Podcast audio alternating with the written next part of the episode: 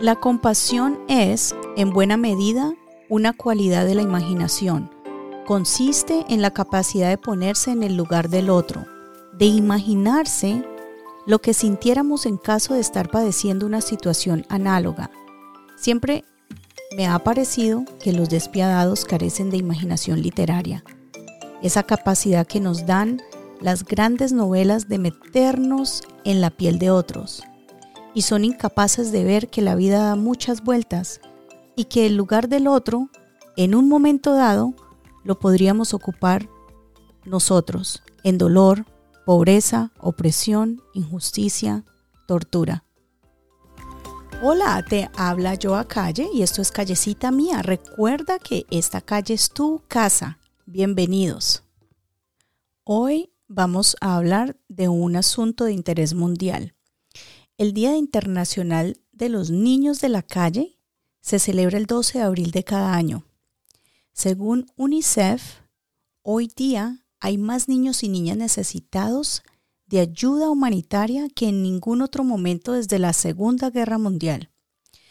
El enfoque eh, que quiero tomar para esta conversación es prácticamente denunciar la situación de calle a la que se enfrentan millones de niños y niñas en todo el mundo y donde se vulneran sus derechos educativos, sus derechos económicos, sociales y pues uno de los más importantes, el derecho familiar. Eh, aunque ustedes no lo crean, esta problemática puede ser indiferente para muchos. Mi intención es sensibilizar a la población que aún cree en esos derechos fundamentales para todos los niños y niñas del mundo. Y pues te preguntarías cuáles son esos derechos fundamentales. Bueno, el derecho a la vida, el derecho a la educación, a la alimentación, derecho a la protección, a la identidad, al juego, a la libre expresión y, lo vuelvo y lo menciono, una de las más importantes, el derecho a la familia. Em, el objetivo de este episodio pues es para que consideremos ¿Qué se necesita? ¿Qué es lo que se necesita para trabajar en pro de esta, de esta causa?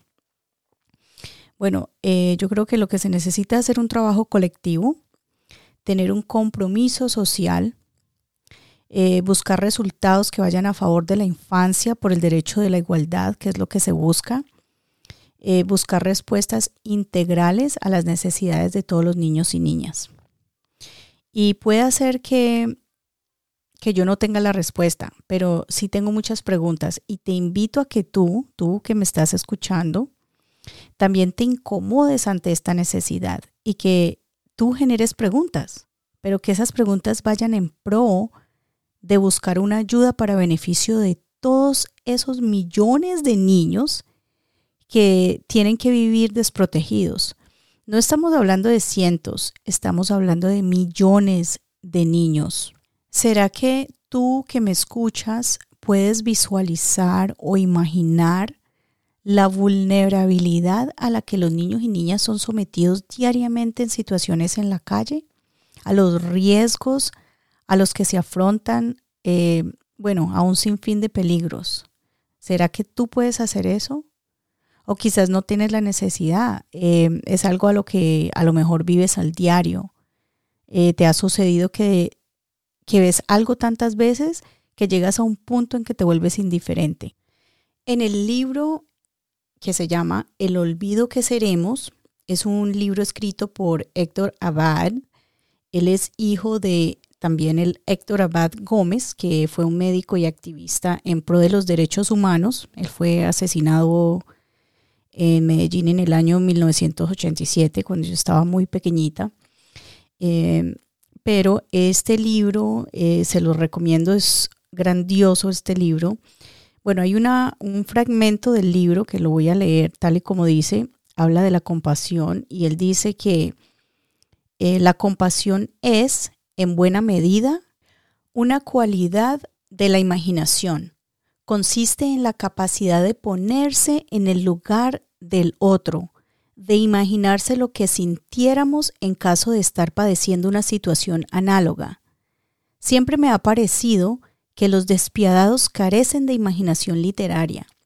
esa capacidad que nos dan las grandes novelas de meternos en la piel de otros, y son incapaces de ver que la vida da muchas vueltas y que el lugar del otro, en un momento dado, lo podríamos estar ocupando nosotros, en dolor, pobreza, opresión, injusticia, tortura. Qué lindo, ¿verdad? Cómo em, Héctor Abad coloca, eh, pues, dentro de lo que él entiende como la compasión que le da esta definición. Em, muy hermoso. Bueno, les recomiendo el resto de este libro, donde narra mucho em, lo que su padre hizo como en pro de todos los derechos humanos. Es, es algo espectacular, muy, muy triste la historia, el final de, este doctor, pero en sí el mensaje que lleva detrás de todo esto y cómo él eh, luchaba y se peleaba contra quien fuera para que para luchar por los derechos de los más vulnerables. Por favor, yo te pido que cuando de niños se trata no normalices la situación. No podemos hacerlo. Y yo te voy a dar una razón por qué no hacerlo. Eh, mientras estuve informándome sobre este tema, que ya lo conozco muy bien y lo he visto y lo he vivido, y yo fui parte de, no fui una niña que viví en deplorables condiciones, pero sí estuve a punto de vivir en la calle.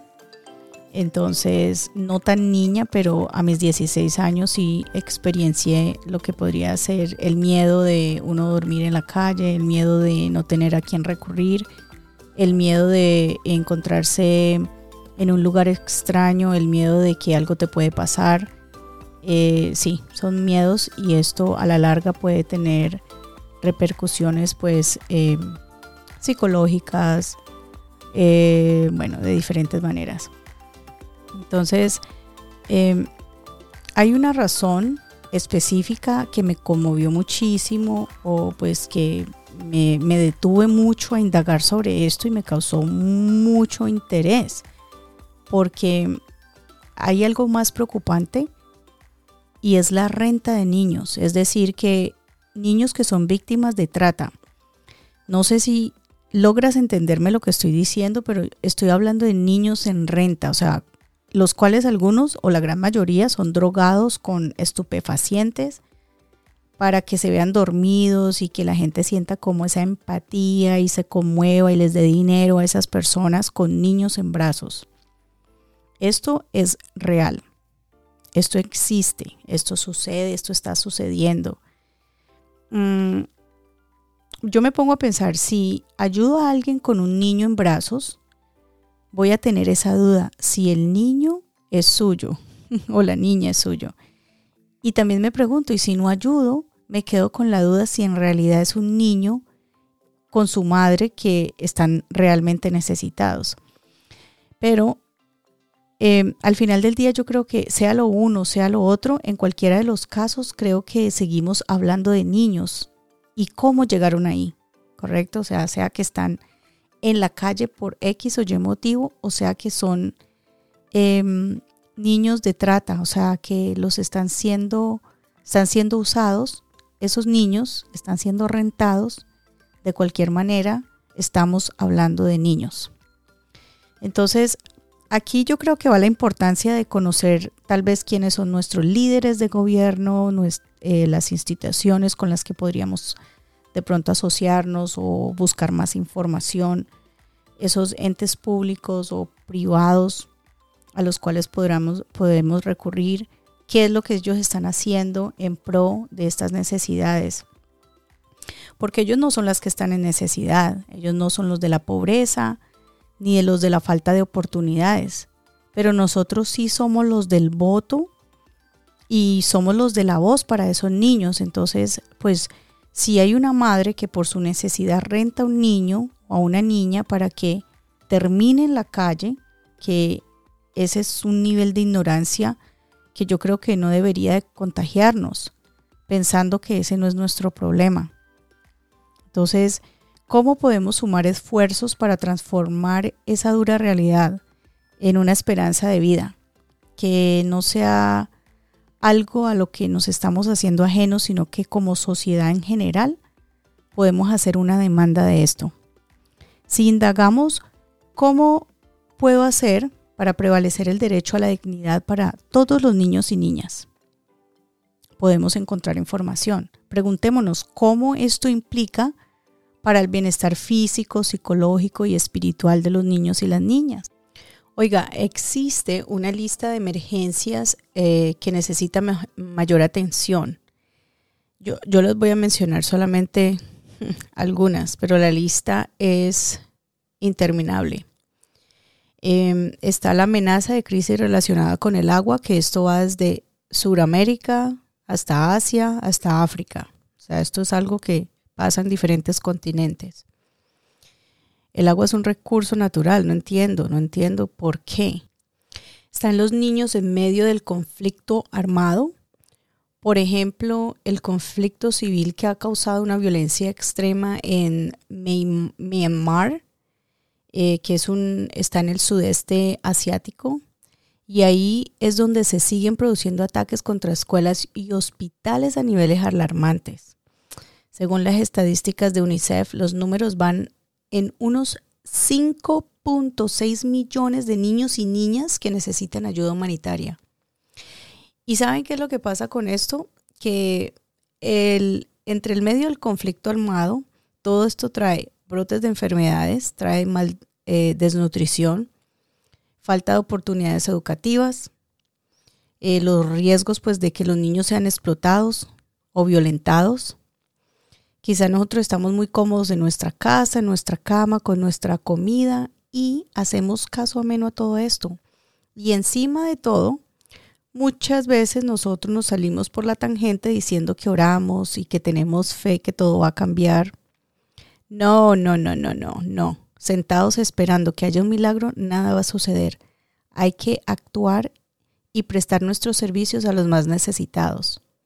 Pero a los que realmente necesitan, a esos vulnerables, a esos niños ultrajados, a esos chiquitines que sufren las consecuencias del ego, la maldad, la violencia que tienen las mentes perversas. Mire, hay desplazamientos masivos de, de poblaciones. El panorama para los niños de la guerra en Ucrania no se ve nada alentador. Las crisis climáticas, los desastres naturales, también eso influye mucho a que muchos niños terminen en la calle, terminan en desnutrición, con esos brotes recurrentes o esas enfermedades mortales. Em, hay mucha inestabilidad política y los disturbios en la población civil y la violencia de las pandillas eh, también no se prestan a que estos niños eh, estén bien establecidos un, dentro de un núcleo familiar. Entonces, eh, se dice que, o se ha reportado, UNICEF ha hecho todos estos reportes, por ejemplo, que en un país en Sudáfrica Occidental que se llama Burkina Faso, eh, ahí hay una fragilidad política, ellos la llaman fragilidad política hay cambios de, cambio climático, hay una crisis económica y sanitaria y todo esto ha provocado el desplazamiento interno de alrededor de 1.7 millones de personas, de las cuales el 60% son niños y niñas.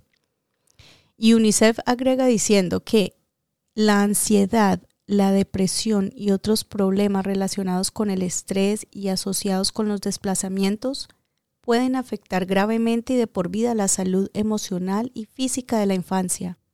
Esto mismo ocurre en Franja de Gaza. Esto ocurre en Siria, que allí en Siria llevan más de una década de crisis dejando em, a los niños y niñas ante una de las emergencias más complejas del mundo. No es justo que un conflicto generado por adultos ignorantes sea consecuencia de una de las mayores crisis educativas de la historia reciente, en la que toda una generación de niñas y niños son los del trago amargo, y ellos son los que pagan ese precio devastador. UNICEF tiene un llamamiento y el objetivo de ellos es proporcionar asistencia humanitaria a más de 110 millones, oigan bien, 110 millones de niños y niñas en 155 países y territorios. Yo estoy segura que muchos niños se quedan por fuera de esta lista, pero 110 millones de niños y niñas es mucha gente, son demasiadas, eso es mucha tragedia. Miren, generar, em, bueno, miren, no, oigan, generar información em, de análisis y toda esta difusión quizá no es una ayuda directa a la causa, pero es una herramienta que nos mantiene en la lupa de lo que sucede y dónde sucede. Y al parecer, niños en la calle hay en todo el mundo. Eh, ¿Qué nos sucede como sociedad? Si queremos un mejor futuro, eh, ¿cómo no invertirle a nuestro presente, que son esos niños de la calle? Si nuestro presente muestra que la combinación de todas estas amenazas que ya mencionamos anteriormente, y todo lo que estamos sufriendo alrededor global, todo esto es una arma letal, es un arma letal para acabar con nuestro futuro, eh, porque pues los más afectados son los más vulnerables, nuestros niños y niñas. Pues les cuento que estamos en un enorme desafío. Yo sé que Hollywood ha hecho su parte para extender ese llamado a mostrar al mundo el lado de la dura realidad. Y me uno con mi voz a seguir promoviendo el llamado y esa ayuda humanitaria que necesitan los niños de la calle. Esto lo estamos haciendo por los niños. Honestamente, yo sé que aquí puede ser que muchos adultos salen favorecidos o usan a un niño de escudo, pero al final del día eh, nos interesa que sean esos niños los que sean los beneficiados. Si tú necesitas más estimulantes, hay algunas películas recomendadas. Eh, Hollywood se ha puesto en la tarea para mostrar esta dura realidad. Está la película City of God, Ciudad de Dios. Está Slumdog Millionaire. Está la película Los Olvidados. Eh, la Teta Asustada. Saucy eh, T-S-O-T-S-I, una película de Sudáfrica muy bonita. está la película Alisawowa, Príncipe de Casablanca, que es una película eh, de Marruecos. Un niño llamado Twist, también una película de Sudáfrica del director Tim Green. Y La Invención de Hugo, una película estadounidense de la década de los años 1930. Algo que eh, se me hace muy triste porque pues estamos hablando de hoy es el 2023. Entonces eh, es algo que sigue sucediendo, es algo que no se sabe si se vaya a acabar o no, pero eh, al menos seguir en la tarea, seguir en esta mm, contribución colectiva. Yo creo que si hacemos algo como sociedad, por nuestro presente, eh, podremos tener un mejor futuro. Eh, no podemos soñar en ese futuro sin hacer absolutamente nada. Eh, yo te invito a compartir esta información valiosa. Este es un tema muy interesante. Este es, este es un tema de interés mundial. Es un tema que lo puedes compartir en tus redes sociales. Puedes agregar etiquetas, muchísimas, las que desees. Eh, sobre todo eh, la etiqueta de niños de la calle, etiqueta que tú creas que pueda em, ayudar a extender esta causa para que todos nos movilicemos, nos conmovamos con, con buscar una forma, una entidad o lugares donde uno pueda ir a trabajar socialmente voluntariamente o como tú lo puedas hacer para beneficio y en pro de los niños de la calle. Muchísimas gracias por estar en esta cita. Hasta un próximo episodio. Y si este mensaje le llegara a todos los niños de la calle del mundo, les digo que esta calle también es tu casa. Muchas gracias por escuchar y recuerda que tu cita es aquí en Callecita Mía con Yo a Calle. Suscríbete, descarga y comparte el episodio o envíame tu sugerencia, tu comentario. Y recuerda, esta calle es tu casa y tu cita es aquí en Callecita Mía con Yo a Calle.